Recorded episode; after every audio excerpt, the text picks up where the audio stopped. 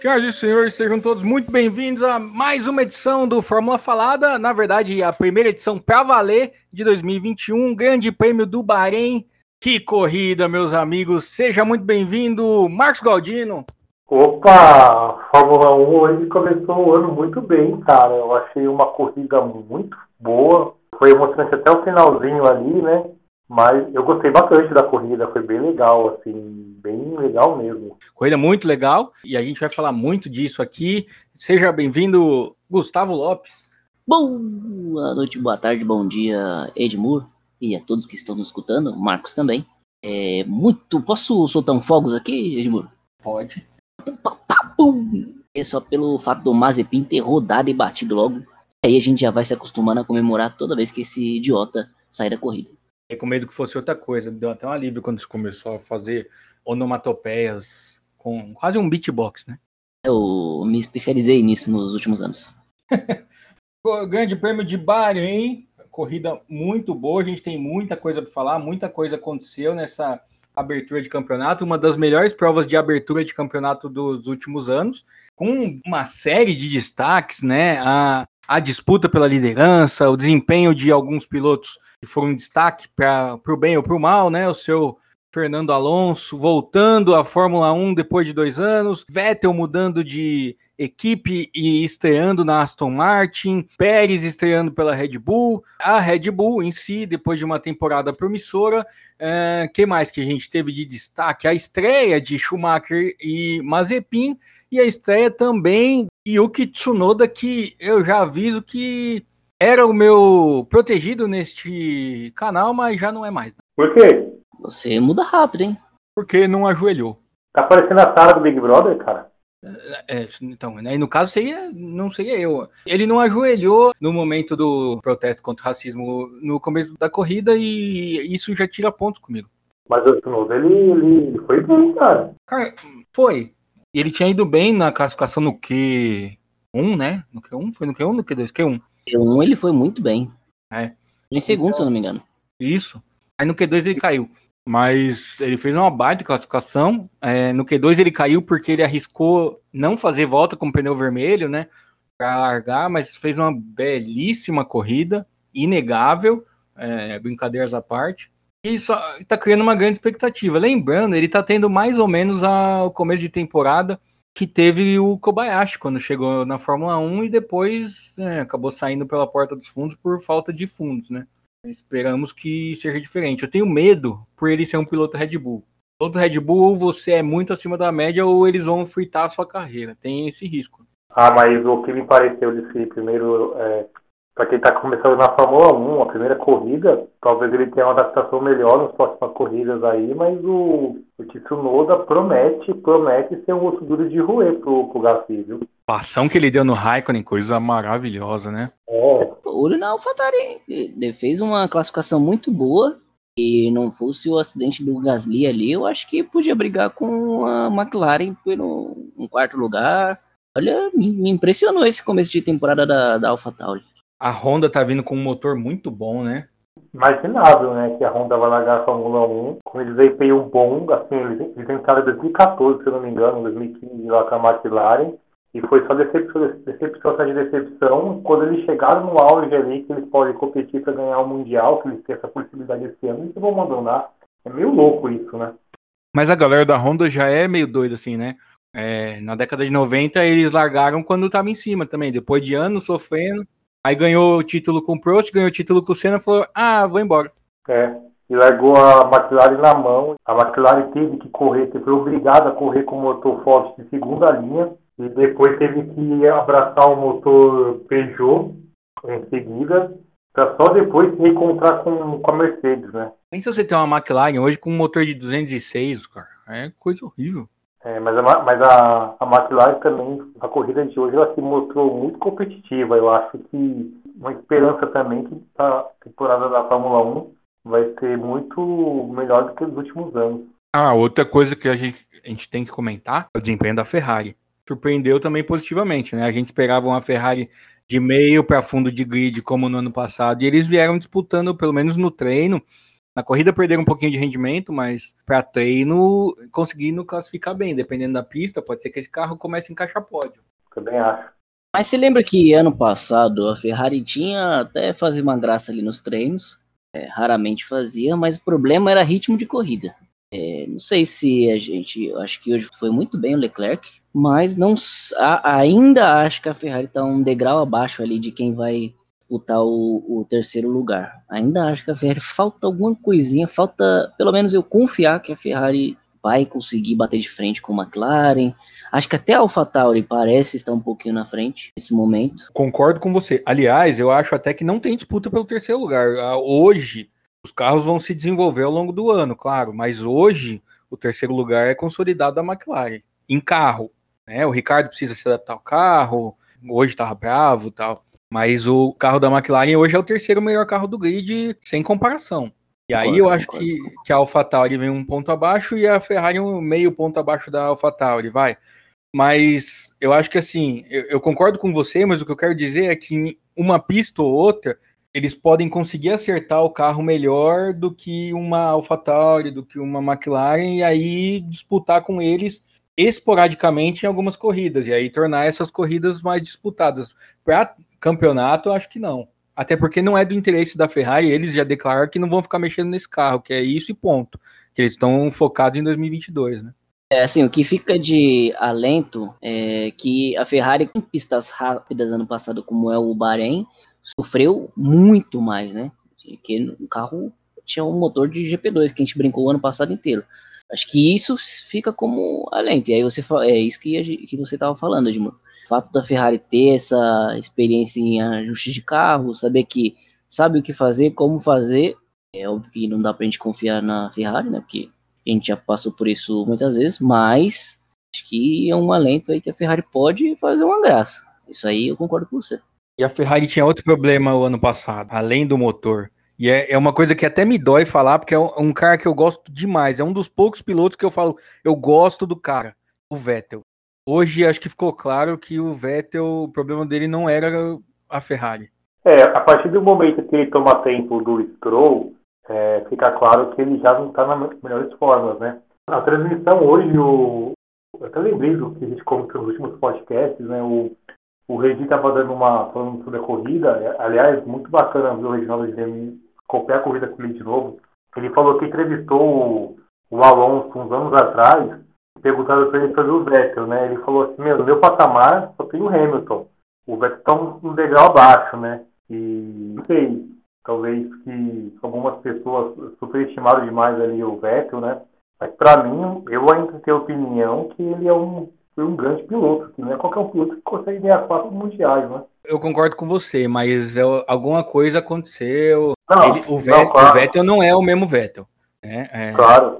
E aí você falou, ah, ele tomou tempo do Stroll. Semana passada, nesse podcast, foi dito que o Vettel ia dar um cacete no Stroll. Hoje, durante a transmissão, eu acho que eu vi na leitura labial o Stroll falando chupa Galdino. Você viu isso também, Gustavo? Parece que eu ouvi. Ouvi não, eu vi.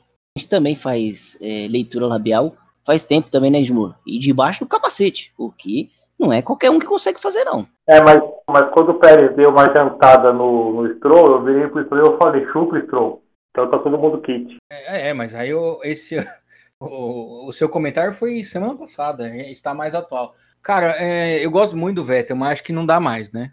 É, aliás, eu nem vi se ele foi suspenso ou não, se ele tomou ponto na superlicença ou não depois da prova, por causa da barbeiragem, barbeiragem que ele fez. O Edmur, sabe o que aquele lembrou? Aquele acidente que ele teve com o Verstappen na Inglaterra, que o Verstappen passa ele, ele não consegue frear a tempo e bate na traseira do Verstappen. Vocês lembram disso? Foi exatamente a mesma coisa. Exatamente. E o Verstappen? Eu não lembro com quem foi, mas foi coisa horrível. Mas só querendo fazer um, um contraponto, eu prefiro dar meu veredito sobre o Vettel e falar que ele realmente não tem condição, esperando pelo menos os próximos dois GPs aí. Porque eu, pelo menos, a estratégia que fizeram com, com o Vettel na corrida ali, eu achei muito esquisito, porque o carro dele ficou muito tempo na pista ali, né? Então eu prefiro esperar as próximas corridas aí para falar que realmente o Vettel já é um piloto fase de, de, de aposentadoria. Então eu acho que é muito cedo esse ano, foi só a primeira, e eu prefiro realmente esperar. Concordo com você, mas o que, eu, o que eu tô me referindo não é nem a corrida. A estratégia da Aston Martin foi ridícula. Mas o problema do Vettel foi o treino. Treino não, desculpa. Classificação. O cara não pode. Quando o Stroll passa por Q3, o cara ficar no Q1. É o que aconteceu o ano passado inteiro entre ele e o Leclerc. O Leclerc passava por Q3 e ele ficava no Q1. E agora aconteceu a mesma coisa, só que em vez do Leclerc é o Stroll. É. Mas eu prefiro esperar a próxima corrida, né? O Emília Romana e o GP de é Portugal depois, né? Sim. Prefiro esperar os próximos dois GPs aí, cara. Porque falar isso, falar isso de uma corrida só é muito cedo. Assim, meu ponto de vista, não é que é uma corrida só, né? Já são dois anos. Desde que ele bateu na Alemanha, lá em 2018, que ele entrou em parafuso. E aí acho que a redenção dele, que seria o Canadá, e aí os caras tiram a vitória dele, daí ele endoidou de vez. Acho que ele perdeu o tesão. Eu não acho que ele perdeu o talento, que ele. Acho que ele. O cara perdeu até o cabelo. E agora ele tá se adaptando à aerodinâmica do carro e da falta de cabelo. Que é diferente você colocar um capacete com um pouquinho de cabelo e sem cabelo. Na é verdade, Marcos? É.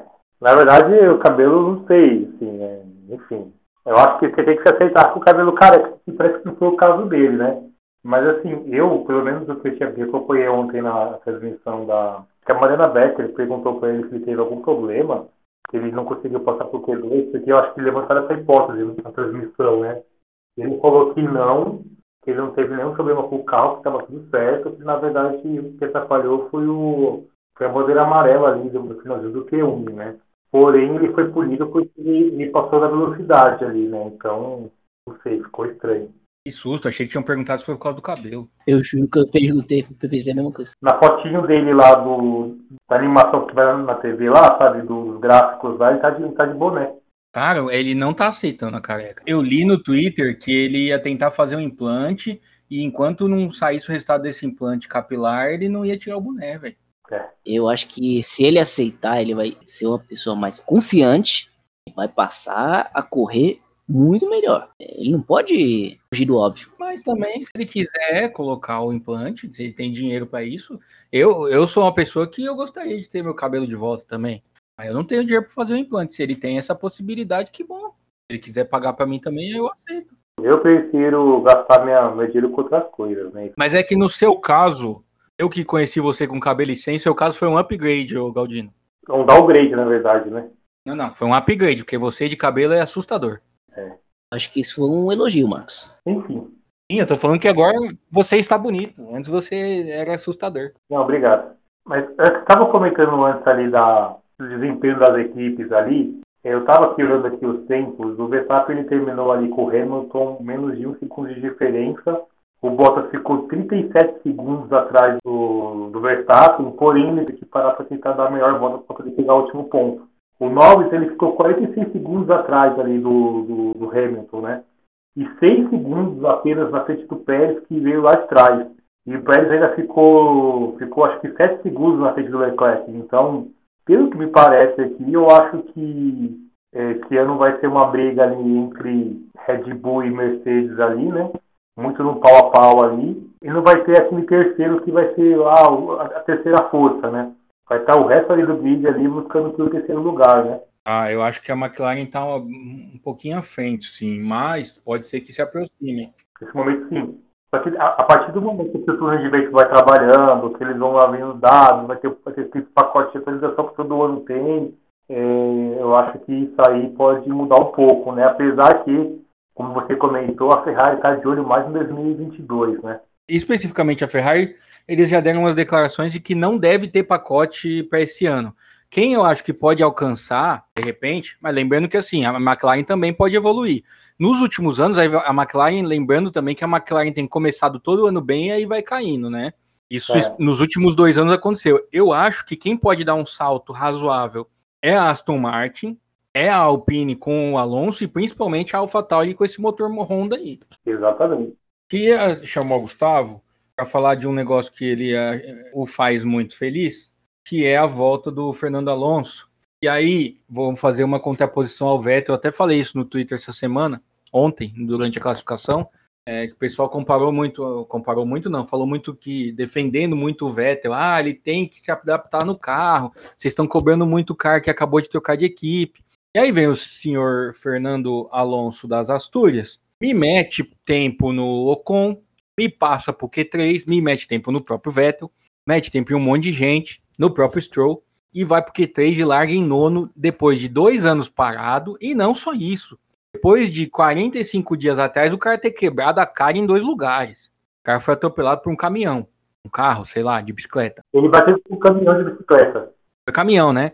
Meu, e o cara me vem e me tem um desempenho desse que ele teve hoje, tava fazendo uma baita corrida, né, até abandonar por problema no freio, e aí é questão do carro, enfim, não é questão do piloto. Mas voltou voltando, hein, Gustavo? Ele é demais. É, Edmur, vou te falar que eu fiquei surpreso. Assim, eu não, não esperava. É óbvio que a gente sempre bateu na tecla de que o Alonso é fora da curva, que ele é muito bom, que ele é craque e tal, não sei o quê. Mas eu fiquei, assim, assustado do lado positivo. Que tenha voltado com tanta gana, com tanta perspicácia. Conseguiu largar na frente do Ocon. Conseguiu um Q3 ali na habilidade. E olha, seu Alonso aí, se derem um pouquinho de espaço para ele, ele vai, vai dar umas alegrias pra gente aí durante corridas, viu? Ele é aquele cara que garante uma diversão ali no meio do, do pelotão, adora uma ultrapassagemzinha safada, também dificulta o pessoal passar, então a gente vai ter boas histórias aí do nosso querido Alonso. Eu até vou deixar o Gustavo bem feliz aqui que eu vou falar agora, mas a questão é o seguinte, quem é bom é bom e não esquece, né? Eu não acho que foi desmérito do, do Ocon, não. Não acho que o Ocon, tipo, ah, o Ocon foi ruim, o Ocon, tipo, perdeu. Eu acho que o Alonso que realmente ele colocou aquele carro ali no braço mesmo, entendeu? Eu não acho que o Ocon foi ruim, eu acho que ele é ruim. Eu já tenho falado isso aqui.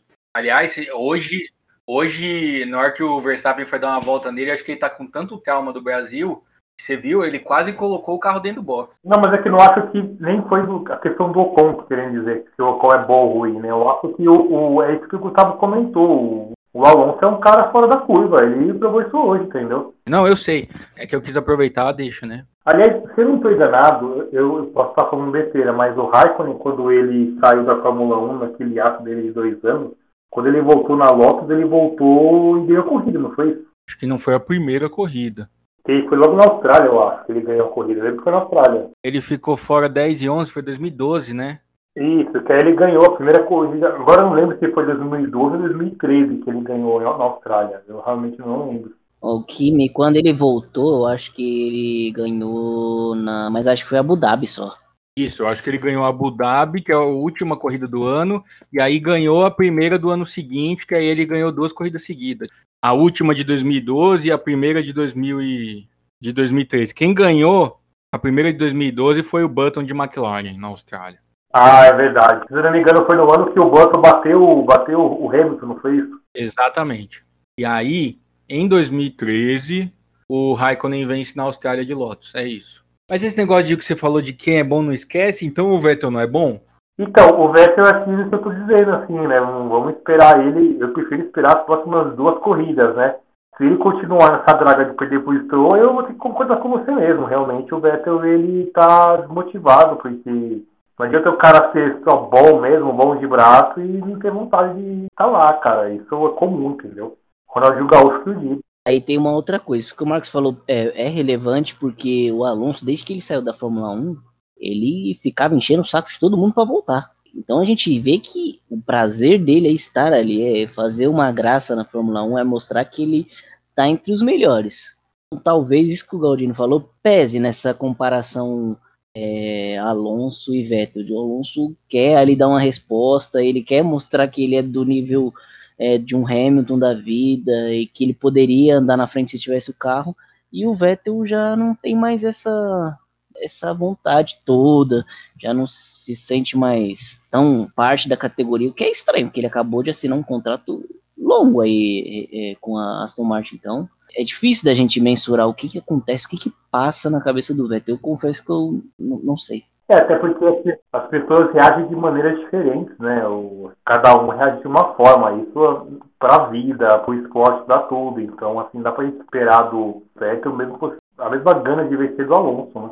E são dois perfis completamente diferentes, né? O Alonso tem essa coisa midiática e tal, enquanto que o Vettel, ele sempre foi um cara mais é, na dele, o cara que não tem rede social. Então, esse mundo de, de Fórmula 1, de, de glamour e de não sei o que, eu não, não sei se casa muito com o estilo dele também. Talvez tenha esse lado, né? o cara tá meio já de saco cheio do, fora da pista e isso reflete em tudo, né? É, eu concordo. Ô Edmuro, agora falando em glamour e corrida do nosso querido Sérgio Pérez, hein? Rapaz, o homem disparou. E quase não largou. Exatamente, caiu pro fundo do grid. Largada, eu falei, ponto, já era. Agora, coitado, esse aí é zarado. Que nada. Parece que o mocinho gosta do Bahrein, hein? O negócio dele é correr no Bahrein. É, exatamente. E ele fez uma corrida muito parecida com o ano passado, né? Ele só não venceu, mas ele foi escalando ali o, o pelotão, mas ele não teve um sábado muito bom não, né? Porque ele, ele ficou lá atrás do grid, né? Pela posição do grid, eu achei mesmo que ele fosse ter mais problemas. Aí quando ele não consegue largar, eu falei, Fu! e aí larga do box. Aí quando largou do box apareceu aquela coisa embaixo ali de ele é o único piloto que estava em último na primeira volta e venceu uma prova e foi nesse circuito ano passado. Aí eu já comecei a ficar de olho e ele realmente fez uma prova de recuperação maravilhosa. É bom, Marcos, sabe por quê? Porque aí eu acho que passa uma mensagem pro Verstappen que, olha, agora eu vou ter aqui um concorrente. Que aí eu vou ter que me coçar, não só para fora, não. Acho que o Verstappen tá mirando essa briga com o Hamilton, mas ele sabe que dentro de casa ele vai ter alguém que vai fazer com que ele se force ao máximo. Você vai, vai ter que chegar no limite para ganhar dentro de casa. E se ele quiser brigar pelo título com o Hamilton, meu amigo, ele tem que fazer mais do que o máximo, se é que isso é possível. É, e, e, durante a corrida ali, o, teve uma, uns pits do Verstappen, que acho que o Pérez estava na frente do Bottas, se não me engano, e ele deu uma segurada no ritmo ali para poder ajudar o Verstappen, né? Então ele, ele jogou para a equipe também, né? Que é muito importante em se tratando de Red Bull, você tem que mostrar que você é do time, senão, meu amigo. Eu gosto muito do Pérez, eu acho que a gente também vai ter uma boa uma boa briga. A princípio, a mira dele, a alça de mira dele é, tá virada pro Bottas, né? Mas, olha, eu acho que a gente vai ter bons duelos aí. Dentro da Red Bull, a gente vai ver o Verstappen chorar muito, eu acho. Chorar no sentido de reclamar. E acho que a gente, já falei semana passada, de ver o Pérez roubando um lugarzinho do Bottas aí como o terceiro piloto do, do campeonato, viu? se a Red Bull continuar nesse, nesse desempenho, principalmente o Bottas sentiu, né? E essa semana saiu que para o Bottas continuar na, na Mercedes é só sendo campeão. Então, meu amigo, se não tá fácil nem para o Hamilton ser campeão esse ano, imagina para o Bottas. É, e o Bottas já tem uma certa idade já, né? Ele já passou dos 30 ali, para ele conseguir se feliz de novo. Dependendo do desempenho do Pérez, que ele pode entrar nessa briga aí do primeiros ali, ele pode pressionar muito o Bottas ali. E assim, eu acho que o Bottas ele tá. Ele reclama muito e faz pouco. Isso que eu acho, porque ele já estava dando coisas hoje na estratégia. O que eu achei é que a, que a, equipe. Eu achei que a equipe errou na, na estratégia. Eu acho que a equipe fez duas estratégias diferentes e o Hamilton se deu melhor, mas eu acho que aí vai muito do, do, do, do braço do, do, do, Hamilton do que do, do, do Bottas, né? Então, assim, tem a impressão que o Bottas reclama muito, mas na verdade ele, ele, o que ele não consegue é acompanhar o ritmo do, do Hamilton ali, né? Então ele prefere culpar terceiros do que realmente ver que não dá, né? O Bottas é muito emocionado, né? Quando ele vai bem, ele sai xingando, ah, eu tô aqui. Só que aí na corrida, é, vocês me descartam, eu tenho bala para brigar com o Hamilton. Aí na corrida seguinte ele vai ficar em sexto. Exatamente. Então, assim, eu não acho muito que, que a equipe tenha prejudicado no, na estratégia, né? Eu acho que a equipe pede uma coisa pro Hamilton e ele dá, eu acho que a equipe pede uma coisa pro Bottas e o Bottas não dá. Eu acho que o ponto está aí. Ou ele até dá, né? Até, ele até garante ali o segundo lugar, quando a Mercedes tinha o melhor carro disparado. A gente tá falando disso antes dessa corrida. Então ele garantiu o segundo lugar. Agora é que ele vai mostrar o real valor dele, se ele tá pronto para bater de frente quando a Mercedes não é disparado a melhor equipe. Agora ele vai mostrar o valor dele. E acho que pode ser que ele meio que entre em parafuso também, viu? Acho que vai ser o, o lado emocional vai falar muito sobre o Bottas esse ano. A hora dele ganhar ponto é agora, né? Que até então ele não precisava fazer nada e chegava em segundo. E aí garantia o campeonato de construtores. Para a equipe agora vai ser importante. É, mas assim, eu, eu já acho difícil ele Acho que não, já acho que vai acontecer ele, ele buscar ali o Verstappen. Né? Eu acho que vai ser uma briga que vai ficar entre o, o Hamilton e o Verstappen. E eu, se eu sou o Toto Wolff, eu nem considero o, o, Bottas na briga. Eu prefiro falar, Bottas, ó, é o seguinte, o negócio ficou feio, os caras chegaram, então você é segundo piloto e nosso foco vai ser no Hamilton. Pronto, sabe? Aliás, eu falei igual o Guter Steiner, né? Eu tava assistindo hoje igual o Survival, né? E falou assim, se não tá feliz, pode ir embora. Simples assim. Eu não sei se você pegou uma referência muito boa, assim. Até um toque de amigo. mas tudo bem, eu entendi o que você quis falar. Ah, e detalhe, é... será que ele falaria isso pro Mazepin que tá pagando? Não, falaria, mas ainda bem que você, citou isso. Eu tava assistindo a temporada 2 do, do Survivor, né?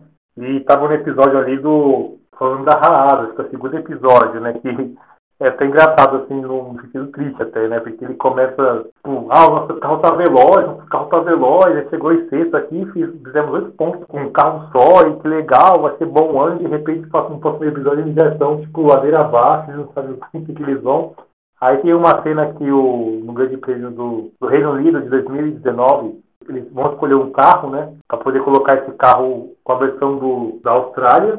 Então eles pegam esse carro com a versão da Austrália lá, no começo do ano e deixar o outro carro com a versão atual para poder fazer uma comparação. Que até um comentarista fala, é, a partir do momento que eles fazem isso, é que eles já não sabem mais o que fazer, né? Realmente é isso que está acontecendo. E logo na primeira volta, os dois se batem, né? O, isso aconteceu é, em 2019 e eles saem da corrida, né? E o Stanley ele vai dar uma dura nos dois, e um deles sai quebrando a porta, ele fala que vai mandar embora tudo. Até que o Jamie Haas fala, ah, a gente não vai ficar aqui muito tempo desse jeito, né? Então reforça aquele comentário que está tendo que realmente a Haas vai ser uma equipe que está à venda, né? Porque eles, tão, eles fizeram um desempenho esse ano muito ruim, eles estão madeira abaixo total. Eles conseguiram ser ultrapassados pela Williams. É estranho assim para mim é que a gente vê uma equipe que teve muitos problemas com o piloto, colocar dois jovens, assim. Então, colocou os dois numa fogueira, um é terrível, e a gente torce muito para que ele continue assim, é o Mazepin. E o outro, o Mick Schumacher, olha, eu tô começando a achar que seria melhor para ele não ter nem ido para Fórmula 1, ter, sei lá, é, passar um ano sabático, qualquer coisa, do que entrar nessa rasa aí. Eu discordo. É, só uma coisa, o, o Gustavo falou que a gente torce para o Mazepin. Acho que não é esse o caminho, torcer pro cara continuar assim. Eu acho que tem onde piorar. Desculpa. Não, mas é que assim, é... o que aconteceu muito na Haas ali, tiveram que atender os desejos, né? Então eles não pegaram o piloto que eles queriam pegar. Eles pegaram o piloto que a Ferrari colocou lá, que é uma das vagas que foi que atendeu, atendeu a Ferrari, que é o, que é o Mick, e na outra eles atenderam a necessidade de dinheiro, que é o Mazepin. Aí cai nessa aqui, assim, o, o, o Schumacher, ele tá, é um piloto novo, né? O, o Mazepin ele começou o ano muito bem, né?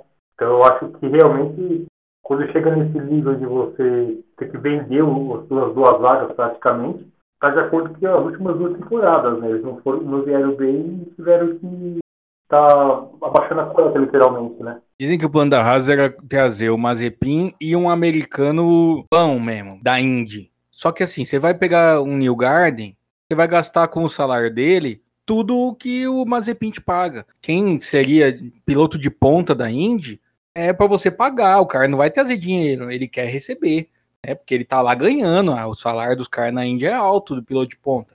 Tem os pagantes como tem na Fórmula 1, mas piloto de ponta recebe.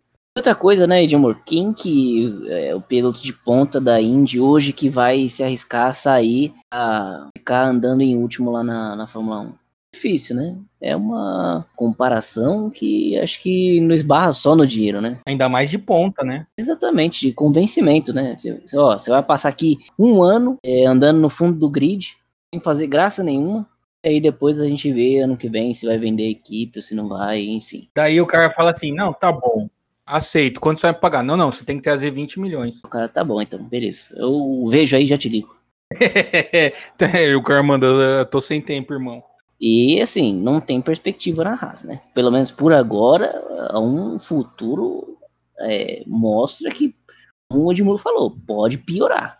E olha que vai ser duro piorar, hein? Porque hoje foi terrível. Mas pelo que eu vi, do, tava assistindo hoje, pelo episódio daqui para 2019, como já tava mexendo em Haas, meio que dando a dizer que, olha, eu não vou ficar investindo dinheiro, o negócio não vai dar certo.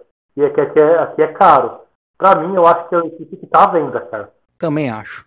É triste. Eu sempre achei, por conta do poderio econômico, ter uma equipe americana seria muito vantajoso para a Fórmula 1. Então eu achava que a Haas indo bem seria muito bom para a categoria. Mas não, não vai bem. A gestão do Gunter é terrível. Às vezes se vender, de repente se vender para um outro grupo americano, que parece também que é difícil, é, seria uma boa. Mas pelo jeito a gente vai aguentar o Mazepin por muitos anos, viu? Porque quem tá bancando o negócio todo é o pai do cara já comprou uma parte da equipe, é, é embaçado.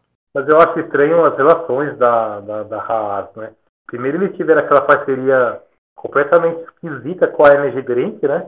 Que nunca ninguém ouviu falar, e os caras chegaram com dinheiro, depois os caras jogaram eles na lama para poder sair fora, para romper o contrato sem pagar nada, que só pagaram a primeira parcela. É, chegaram falando que tinha dinheiro, né? Dinheiro mesmo não tinha. E agora chegaram essa, com o Mazepin que, não sei, é uma energia que não me dá boas sensações. Eu, assim, eu não sei, é que assim, é até difícil imaginar que algum outro investidor a não ser o, o pai do Mazepin vai se arriscar a comprar uma equipe que tá longe do grid, né, tá andando lá atrás. É difícil imaginar que alguém vá fazer um investimento alto para entrar na Fórmula 1 para começar lá do fundo do grid. Os caras querem mais é começar ali do, do meio do pelotão e olha lá. É que tem gente que só quer entrar. Ou... Pode ser também, mas acho Você lembra quando entrou a Marúcia, Caterham, sei lá mais quem?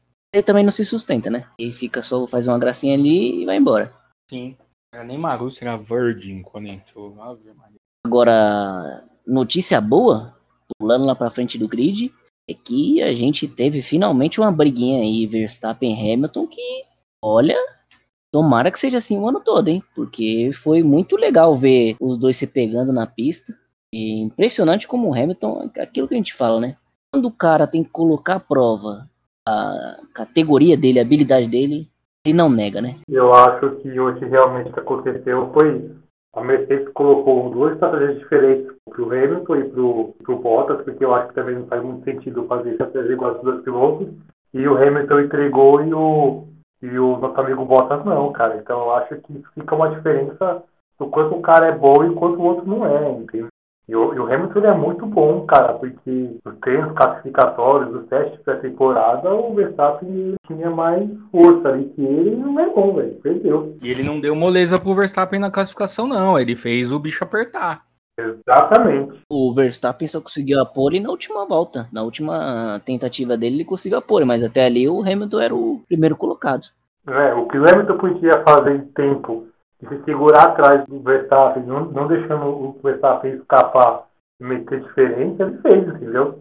Aí a equipe colocou a estratégia lá em campo, ele, ele cumpriu com o objetivo dele, é o diferencial, entendeu, dele. Eu acho que, para mim, o grande, a grande diferença do Hamilton para o Verstappen né, no decorrer do ano vai ser a questão de temperamento, né? Eu acho que o, na hora que a pressão para ganhar um do outro, o Hamilton vai estabilizar muito melhor que isso do que o, do que o Verstappen. Também acho. Vamos falar da corrida em si? É, não sei vocês, mas eu não lembro, antes de 2020, quando tivemos duas baita provas no Bahrein, de o Bahrein ser uma super pista. Vocês lembram de o Bahrein ser uma super pista? A gente teve três corridas em sequência maravilhosas. É, eu também não lembro. Para ser otimismo da minha parte, eu tô, eu tô me iludindo igual eu faço pro São Paulo, mas eu acho que esse ano vai ter uma perspectiva muito boa, porque a, a Mercedes ela não está naquele ritmo não, muito frente das outras, pelo contrário, e tem outras equipes que estão subindo sarrafo, entendeu? Eu acho que esse ano pode ser um ano muito bom.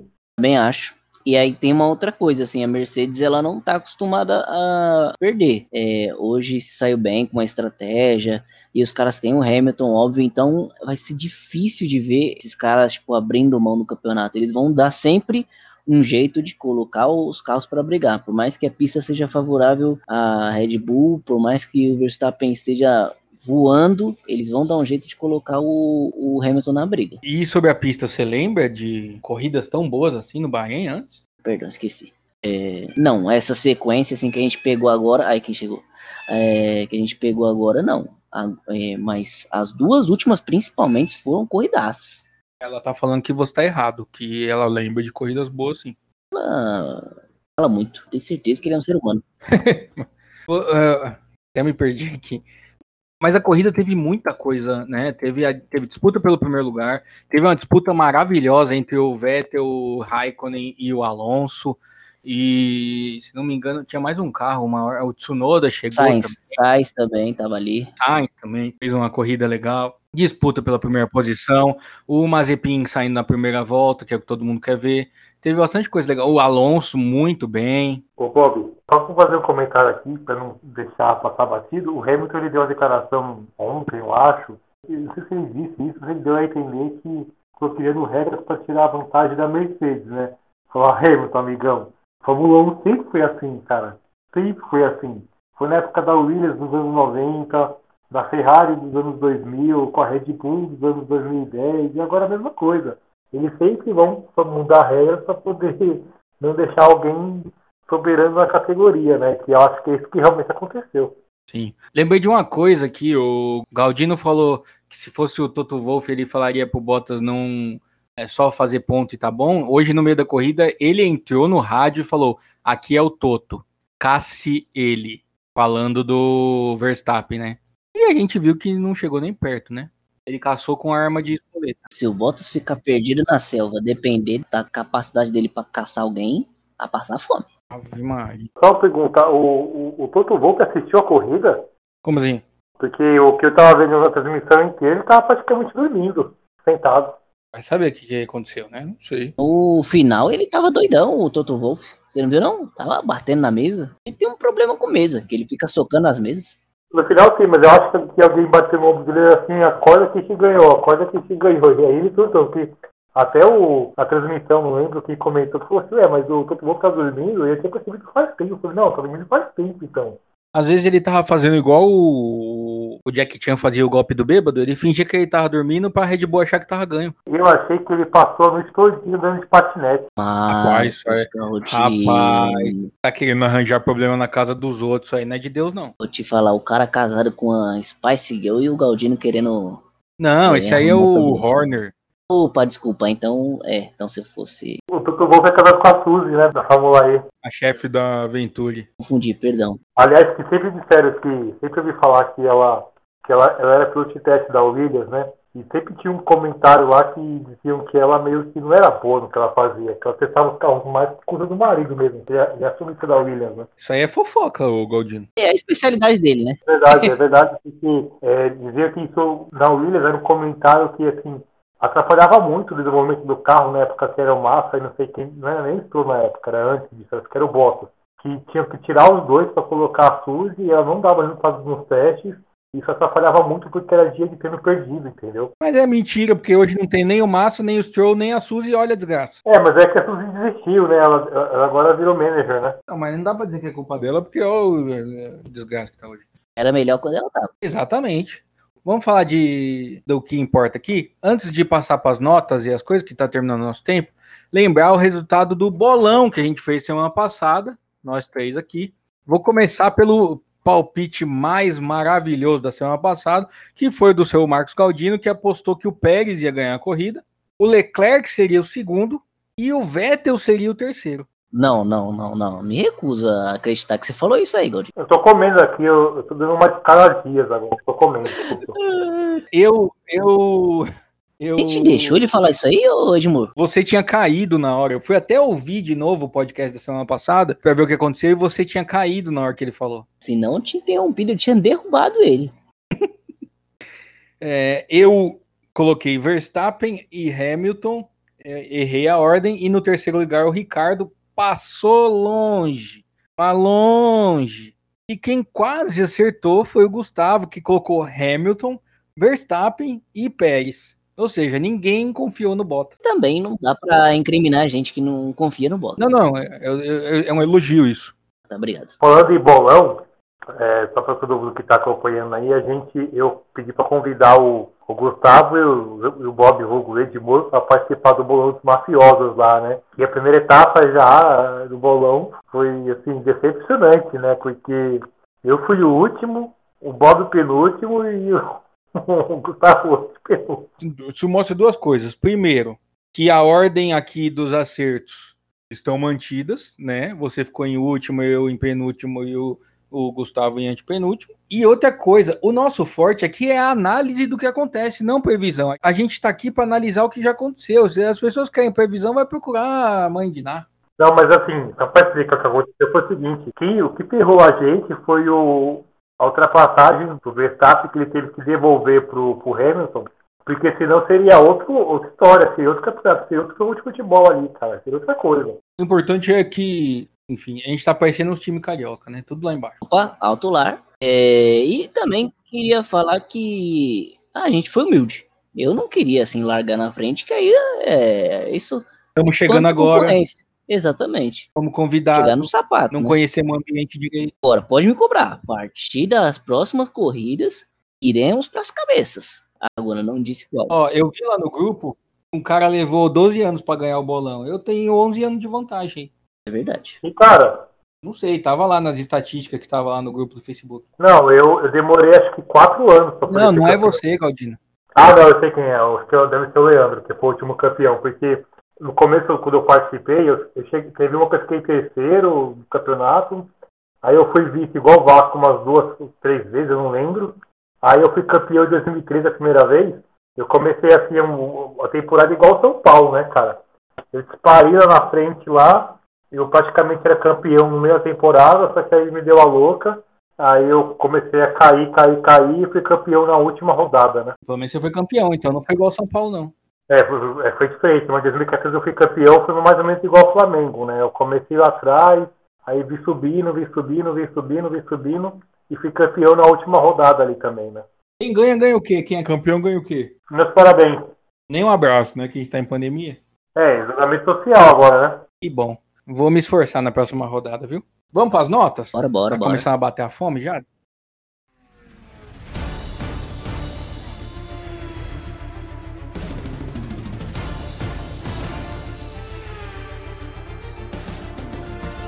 É, falando em multimídia, hoje eu consegui gravar esse programa e fazer janta ao mesmo tempo. É multifunção. Você parece o Rodrigo Wilbert. O Rodrigo Wilbert também faz isso. Obrigado. Ele grava o programa e faz a janta ao mesmo tempo. Mas é que o programa dele é sobre fazer a janta, né? Se a Carol confirmar, eu acredito. Tá bom, eu vou falar pra ela comentar aqui. Mas não aqui no. Porque agora eu tô numa espécie de concha acústica também na cozinha, porque eu tava fazendo a janta, né? Estou isolado. Vamos às notas da corrida, que a gente fica falando muita besteira e a gente não se atenta ao principal, que é a corrida. É, antes da nota, rapidinho. Vocês concordam com a, punição, com a punição, não, né? Com a ordem de o Verstappen devolver a, a posição depois da, de passar o Hamilton por fora? Que essa é a polêmica do dia, né? Galdino? Eu concordo e vou argumentar o seguinte. Eu acho, eu acho que o, que o Verstappen até fez de propósito, porque no começo da corrida teve um rádio que comentou ali com ele que os pilotos estavam passando ali durante a corrida ali pela, pela fora do chicane ali e estava tudo bem, né? Então eu acho que ele começou a passar de propósito mesmo.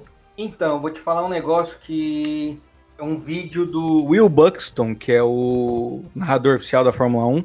Ele perguntou para o Leclerc se no briefing de pilotos falaram que não podia usar a curva 4. E ele falou que foi dito que podia sair sim. Não nos treinos, mas na corrida. Só que utilizar na volta é uma coisa, utilizar na ultrapassagem é outra. Por isso que o Verstappen mandaram ele devolver e os outros pilotos não. E eu concordo, tem, fora da pista não vale ultrapassagem, tem que devolver e pronto. É, então todo mundo aqui está de acordo. É que o dele foi, foi escandaloso, né? Ele colocou as quatro rodas lá fora, aí fica difícil de defender, né? Aliás, achei o seguinte, ele comentou que ele queria, que ele não queria devolver a posição, que ele queria ser polido com 5 segundos, porque ele, ele ia abrir.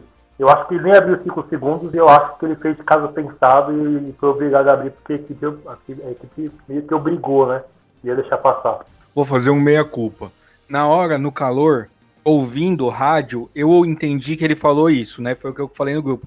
Que o Verstappen falou: deixasse eu correr os 5 segundos e aí eu tomava punição e pagava e pronto.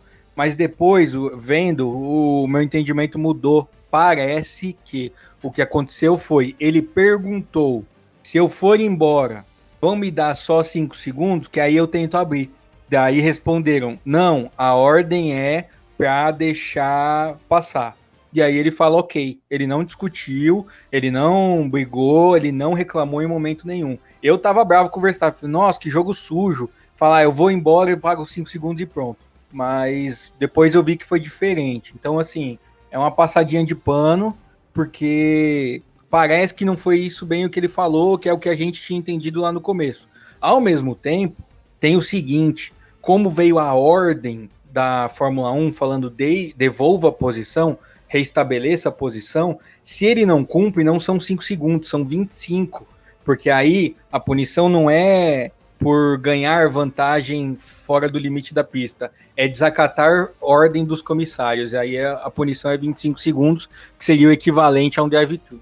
É verdade. Isso aí aconteceu com o Hamilton, uma vez, na Bélgica. E aí o nosso querido Marcinha ganhou a corrida. Verdade. Vamos às notas então. Chega de polêmica. É... Já que você está falando, Gustavo Lopes, sua nota para a corrida. 8,5. Edmundo, gostei muito da corrida. Muito mesmo. 8,5? Cortou, Gustavo. 8,5? Isso aí, meu querido. Só veio o e-mail. É... Ninguém mais usa e-mail. O... Que bosta. Galdino, sua nota. É, eu, eu, eu acho que a corrida foi muito boa. Eu não sei quando é que vai ser o resto do ano, então eu não vou deixar o sarrafo muito alto, né? Eu vou, botar, vou colocar uma nota 8. Hum, rapaz, é, esse negócio do sarrafo agora você me deixou em dúvida. Mas eu vou dar uma nota bem alta, que eu não costumo fazer isso aqui. Vou dar um 9 por dois motivos. Eu não estava esperando, eu estava esperando que o a Red Bull, o Verstappen, ia dominar, ia ser uma corrida chata. E porque eu concordo com o 8,5 do Gustavo, então você, eu tiro meu 9, seu 8, fica 8,5 na média e tá tudo certo. Ok, obrigado. Então, nota 8,5 de média, baita corrida mesmo, baita corrida. E uma tristeza, agora eu vou deixar todo mundo triste junto comigo, já que eu tive esse pensamento. Uma tristeza pensar que um o Bahrein tem quatro circuitos alternativos que podem ser usados e aparentemente todos dão boas corridas, pelo menos dois a gente sabe que dá, e a gente vai ter que aguentar Paul Ricard esse ano. Oi. Nossa, é de humor desnecessário. Oh, caraca, bicho. Não me lembra disso não, cara. Tem tanto tempo ainda pra chegar ali. Não, desnecessário. Não, e a próxima corrida é Imo. Vocês lembram ano passado? Nossa, Emília Romana, né? Ninguém nem sabe mais o nome desse grande prêmio. Grande prêmio Made in Itália, não sei o que, sei lá, eu. É, no site da Fórmula 1 tá como Emília Romana. Então é isso. Piloto do dia. Diga você então, Galdino. Não, vamos do dia. Posso começar eu então? Pode. Pra mim, o piloto do dia vai ser o Pérez. Eu acho que assim, tiveram pilotos que se destacaram bastante hoje, mas o Pérez ele foi o cara que deu show, né? Que veio a cidade, então eu escolhi o Pérez. Eu, eu, eu não vou votar no Pérez, não, mas eu vou deixar o Gustavo votar. Não, eu vou votar no Pérez, mas vou fazer uma menção honrosa corrida do Hamilton. E outros também, Norris foi muito bem hoje. É, a gente teve boas performances hoje, mas não tem como não votar no Pérez pelo contexto, né? Cair para último, voltar, aí conseguir escalar o pelotão, enfim. Voto no Pérez. E aí tem o fator também que era a estreia dele na equipe, né? Se adaptando ao carro, coisa e tal. Então, voto no Pérez muito bem, mas com menção honrosa Hamilton, Norris, toda essa galera aí. Não vou votar no Pérez por um motivo. No passado, ele caiu para último na primeira volta de Racing Point e ganhou a corrida. Daí hoje que ele tá de Red Bull, ele cai para último, ele tinha ganho a corrida também. Então ele teve uma queda de desempenho. Então o que ele fez foi mais que obrigação. Eu não tinha pensado por esse lado, mas continuo votando Pérez. Então eu vou votar no Tsunoda. Voto completamente isento. Ah, é, ah, sabia. Aí, Marcos, só por que ele não votou no Pérez? Votou com o coração, né? É.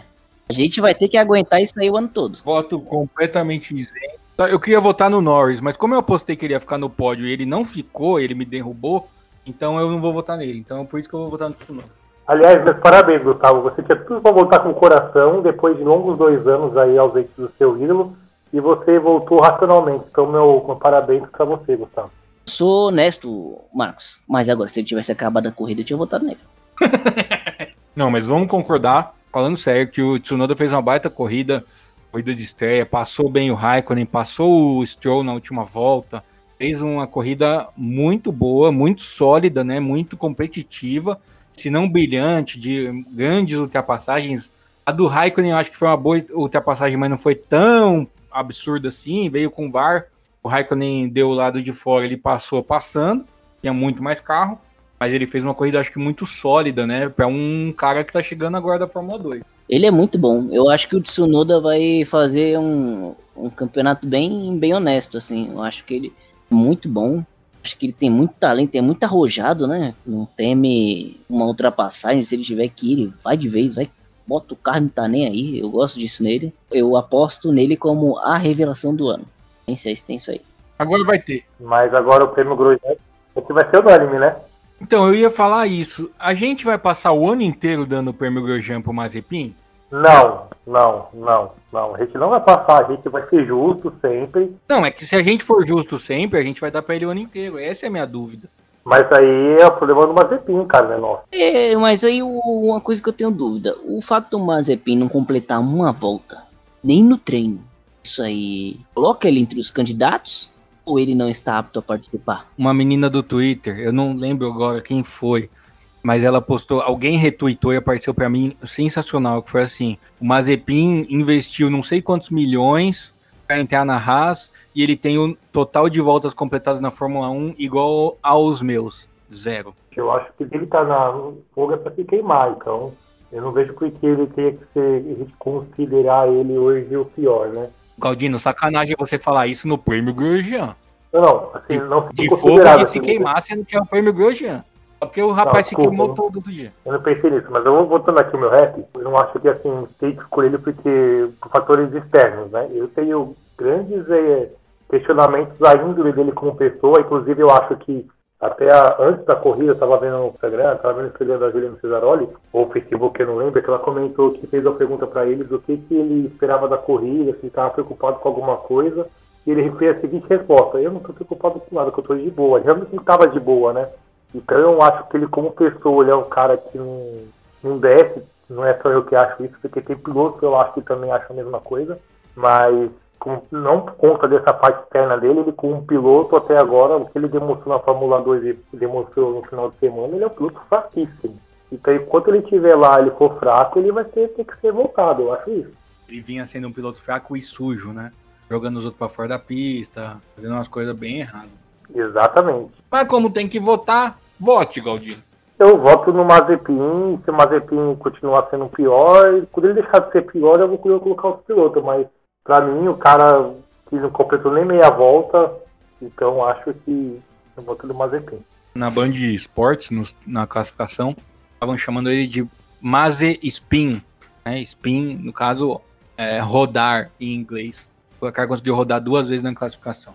Gustavo, seu voto é diferente? Não tem como, né, Edmur? O cara, o, o cara não completou uma volta, gente. Aí é demais. Olha, é, Sozinho, né? E- Exato, é, é ridículo, assim, chega a beirar o absurdo. Chega a beirar o absurdo, não. É absurdo, é bizarro pensar que isso aconteça na Fórmula 1. Não tem como não votar nele.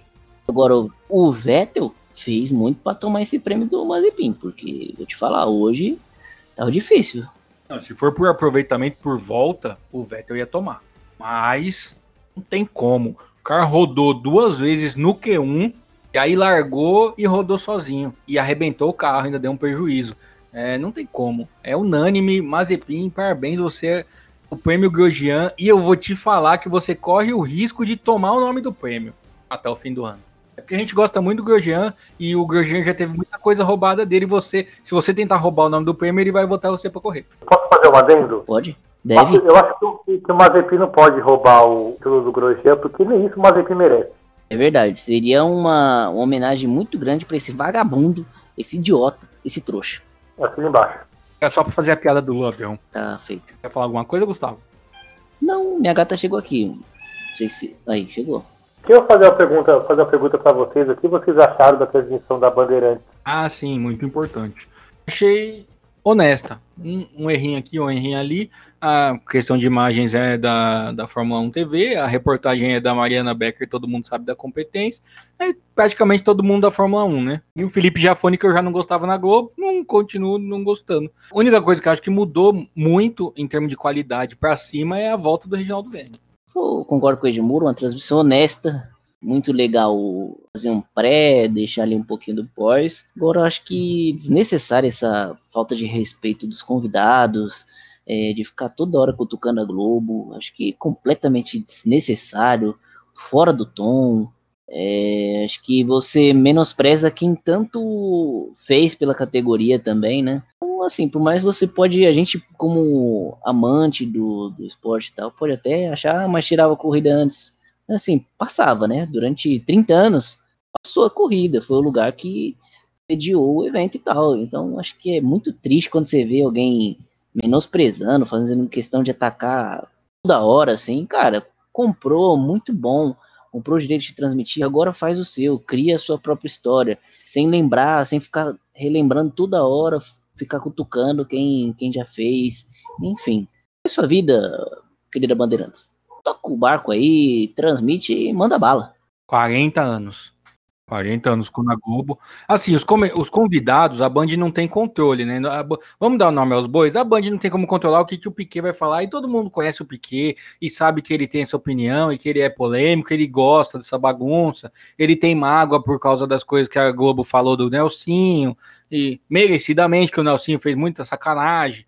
Mas ele tem a mágoa, e ele tem muita mágoa porque o Galvão era cenista, e enfim direito dele também. O que eu acho que é complicado é a Band ficar toda hora. A Band mostra, hein? Ó, aqui tem, hein? Ó, aqui a gente mostra até o final. Dona Band, eu sou fã de indie. Todo mundo aqui no podcast sabe. Eu cansei de sofrer com vocês tirando corrida no meio da corrida para passar futebol. 500 milhas, a corrida mais importante do ano no mundo pessoal que tá. Ai, a Band ficou oito horas hoje porque era estreia. Não se acostume. A Band, se cansar, tira do ar no meio não tá nem aí. Ai, respeito. Cansei de ter prova interrompida da Indy no meio. E aí agora vem com essa de respeito. Então o pessoal da Indy vocês não respeitavam? Né? Então tem que dar uma alinhada nesse discurso aí, porque fica batendo nessa tecla. Se no meio do ano tirar uma corrida no metade, porque sei lá eu o que, que quer entrar no meio, eu quero ver o que vai acontecer. É, eu, eu concordo com vocês dois. Sim, sobre essa parte da transmissão, para quem gosta de Fórmula 1, quer cabeça de gasolina, sabe? Foi melhor porque a, a Rede Globo de, deixou a desejar com a, Fórmula 1 já tem alguns anos, principalmente por não mostrar pódio, classificação. Porém, é, tem um outro ponto que a Rede Globo fez muito pelo esporte. Eu comecei a assistir Fórmula 1, foi assistindo a transmissão da Rede Globo. Eu tive essa, a Fórmula 1 a gostar disso foi por conta que apareceu na Rede Globo e sobre o, o Piquet, o que eu acho desnecessário é que é o seguinte, eu não acho que foi tanto por mágoa do passado, porque quando teve aquele lance do Nelson lá atrás, o furo quem deu foi o Reginaldo Leme, e quem passou para ele fazer o furo, quem deu o furo, que deu a notícia para ele que ele colocar no ar, e que autorizou o Reginaldo Leme a colocar no ar na Rede Globo foi o Piquet. Piquet pai que passou isso para ele, e no mundo inteiro que deu esse furo foi o Reginaldo Leme, né? Mas aí é uma questão dele com o Reginaldo, né? Ele tem um respeito pelo Reginaldo muito grande. Sim, mas eu acho que, só para concluir a opinião, eu achei assim, muito desonesto ali do, do Piquet, que eu acho que ele, o comentário dele foi uma questão mais política, porque todo mundo sabe o quem ele apoia politicamente, né? E eu tenho grandes inscrições pessoais com isso, então eu acho que é, foi uma questão mais política mesmo do que uma questão de esporte, né? De achar que a Rede Globo era ruim, que a Rede Globo era boa. Então eu acho que, na minha humilde opinião, aquele foi mais um comentário político que ele fez hoje, né? Aí com relação à Band? Com relação à Band, eu acho que. Eu concordo com você também, eu acho que para quem gosta de Fórmula 1 foi muito bom, mas se de repente no começo do ano não for vantajoso para eles daqui para o ano que vem, eu, eu, acho que isso pode mudar, até porque a gente não, não tem só isso na, na Fórmula Indy, teve com outras pessoas do jornalismo também, eles prometem uma coisa e não cumprem. Eu espero que eles continuem com esse tipo de transmissão, com esse espaço que ele está dando, mas não é uma coisa que eu acho que é muito confiável, entendeu? Eu acho que é até melhor estar tá acabando do que estar tá com outras emissoras. Outra coisa que é bom já deixar claro, vamos lembrar que esse espaço todo, que eu estou falando, ah, é só na abertura, a Band já anunciou que classificação é no Band Esporte, só passou sábado na Band porque era abertura. Exatamente. Exatamente. Talvez o GP do Brasil ele deu a cobertura se tiver no Brasil GP esse ano, né? Que a gente não sabe como, como a tá Globo já fazia, né? É, então, como a Globo já fazia. Então, assim, eu não acho justo criticar a Rede Globo e também, assim, acho legal eles a, a abertura que eles deram, né? Mas eu acho que só o meu contraponto que foi mais uma questão além do esporte, uma questão política ali. É, pode ser. Lamentável. Bom, próxima corrida é daqui três semanas só, dia 18 de abril, lá em Imola, no Grande Prêmio da Emília Romanha. Mas antes disso, eu acho que tem Indy, né? Tava esperando muito o dia de hoje, que tinha uma corrida bem legal, que a NASCAR ia correr num oval de terra. Eles cobriram Bristol de terra. Só que aí choveu, e aí não tem como correr na chuva no oval, imagina na terra. E aí ficou para amanhã. Então, não tem como comentar algo que não aconteceu ainda. A Indy, deixa eu ver se a gente vai voltar antes, porque a Indy, se não me engano, vai ser dia 11 ou dia 10. Vamos ver aqui. Porque senão a gente só vai se ver em três semanas, né? Não, no mesmo dia, dia 18 de abril. Então daqui três semanas a gente tem Fórmula 1 e Indy. É pra eu apanhar em casa mesmo.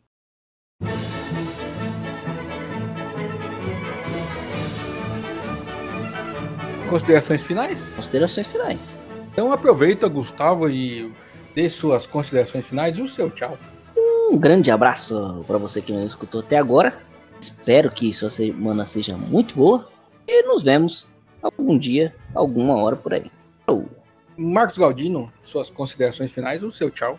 Não será um ano melhor na Fórmula 1. Eu acho que o aperitivo foi muito bom. Eu estou muito otimista com a Fórmula 1. E no tocante do coronavírus, vamos deixar de ouvir nossos governantes e vamos ouvir a ciência ficando em casa e respeitando as medidas de segurança, porque estamos em situação cada vez pior.